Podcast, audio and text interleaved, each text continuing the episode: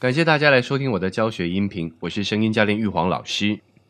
在这一期节目开始之前啊，好要先自我反省一下。上周啊，因为在台湾遇到了台风，哦，整个交通行程呢被啊天气所打乱，所以上一周没有进行更新。这违背了我一周一次更新的承诺，哦，在这边跟大家说声抱歉。接下来会更紧盯自己，哦，每周都会有新的东西跟大家分享。这一期节目呢，要跟大家分享的是一位听众朋友在留言区留下了他的需求，他想要知道怎么样可以让自己的声音更好听。所以接下来几期的节目，我们都会围绕这个话题去跟大家做一个发想。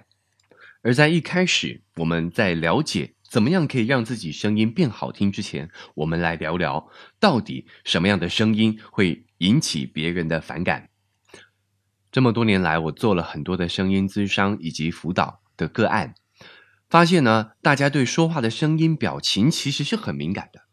不只是听得出大小声而已，虽然不见得能控制自己运用声音的技巧。哦，但是听别人说话声音里的问题呢，我们都是会有感觉的。那么，到底有哪些声音是让人听起来会不舒服甚至讨厌的呢？首先，第一种时常让人感觉不舒服的说话方式，叫做讲话不带感情。这样的声音啊，说话习惯是音调平淡，它的最高音跟最低音不会超过三个音阶，音量一致。速度一致，而且比一般人讲话更为字正腔圆，让人感觉他是用过度平静的声音表情，刻意营造出客观中立的感觉，但所呈现出来的潜台词就是：“这不关我的事，你去找别人。”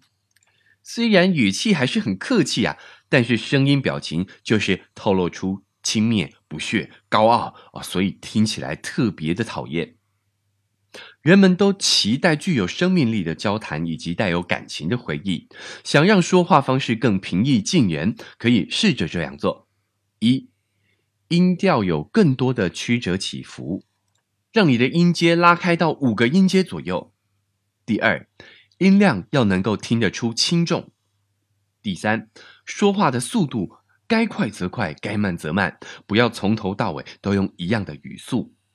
四。刻意的放松嘴型，不要那么的字正腔圆。五，加入一点气音的技巧。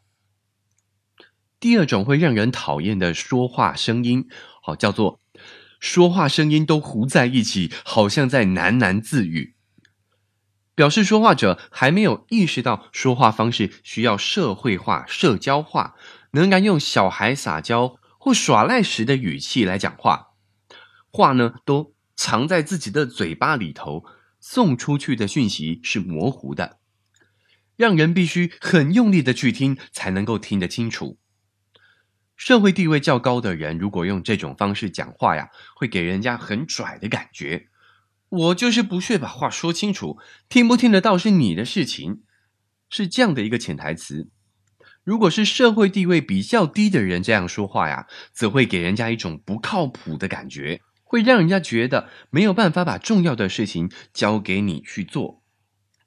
想要改善喃喃自语的习惯并不难，只要在讲话的时候提醒自己，把嘴型做完全，把字音发完全，有意识的把声音送出去，略微放慢你说话的速度，声音就不会糊成一团了。第三个，有些男生的声音太细太尖。也会让人家感觉到不是太舒服，会让人家联想到那种指甲刮到黑板的感觉，以及也会让人家感觉性别意识的混淆。有时候这是天生音质的问题，但是只要有意愿改变，还是有办法把声音变得圆润一点的。我们在之后节目也会跟大家分享该怎么样去调整。再来第四种说话呢，叫有气无力。这个听起来好像跟喃喃自语有点类似，不过有气无力所映出来的感觉，倒不是拽，而是没精神、身体虚、情绪低潮，或者是运气不好。这种修正的方式呢，就是说话的时候呢，要用大丹田去发声。说到重点处呢，稍微用力加重加强一下，听起来就不会有气无力了。第五种让人讨厌的说话方式呢，叫做讲话声音太大。有可能呢是本身听力就受损，或者是长期处在啊大声讲话的环境中，养成这样的一个习惯。如果听力没问题呢，是可以通过刻意调整来降低你说话的音量的。再来第六种，则是相反的，叫做说话声音太小，反映出来的。氛围呢是说话者的自信心不够，或者发声的力道不足。之前我们也有一期节目呢，在讲要如何让自己听起来更自信，就是在改善这样的问题。有机会大家也可以回去听听看。第七种呢，则是讲话会拖尾音，这是一种撒娇时才会用的说话方式，实在是不太适合在社交或正式场合使用。除非确定呢，对方会吃你这一套，可以采用以退为进的策略，不然在一般人际或商务的对话当中，不适合用拖尾音的方式说话，会让人家有一种装熟的感觉。第八种让人讨厌的说话方式呢，则是你讲话的节奏忽快忽慢。一般来说是很有综艺效果，儿童剧里面的小丑呢，都会用这种方式去去表现一种张力，逗得小朋友呢哈哈大笑。人们会觉得讲话节奏忽快忽慢的人好像很有趣，但仅限于轻松玩乐的场合。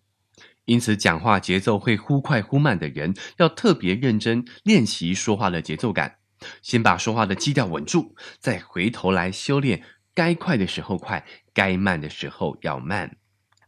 第九种让人讨厌的说话方式呢，则是你的句尾尾音会上扬，轻则给人家一种挑逗的感觉，严重起来会让人家觉得你在挑衅。尤其是你在道歉的时候，对不起嘛，对不起喽，在道歉的时候尾音上扬啊，不但人家不会原谅你，而且甚至会以为你在挑衅他呢。再来第十种，就是有些人声音是天生的，或者是后天影响，声音比较沙哑。哦，长时间听下来呢，确实会让人家觉得不太舒服。但是我们在之后的课程里头呢，都会跟大家分享一些改善的方法。以上就是今天的节目，我们分享了十种让人不舒服的说话声音，不知道有没有点到你的问题？或者你也觉得某种说话声音让你特别感觉不舒服？如果有的话，欢迎你在留言区留言，我们可以再进行进一步的讨论。在接下来几期的音频节目呢，我也会针对各种声音的改进进行进一步的分享。最后，感谢您的收听，我们下一期节目见。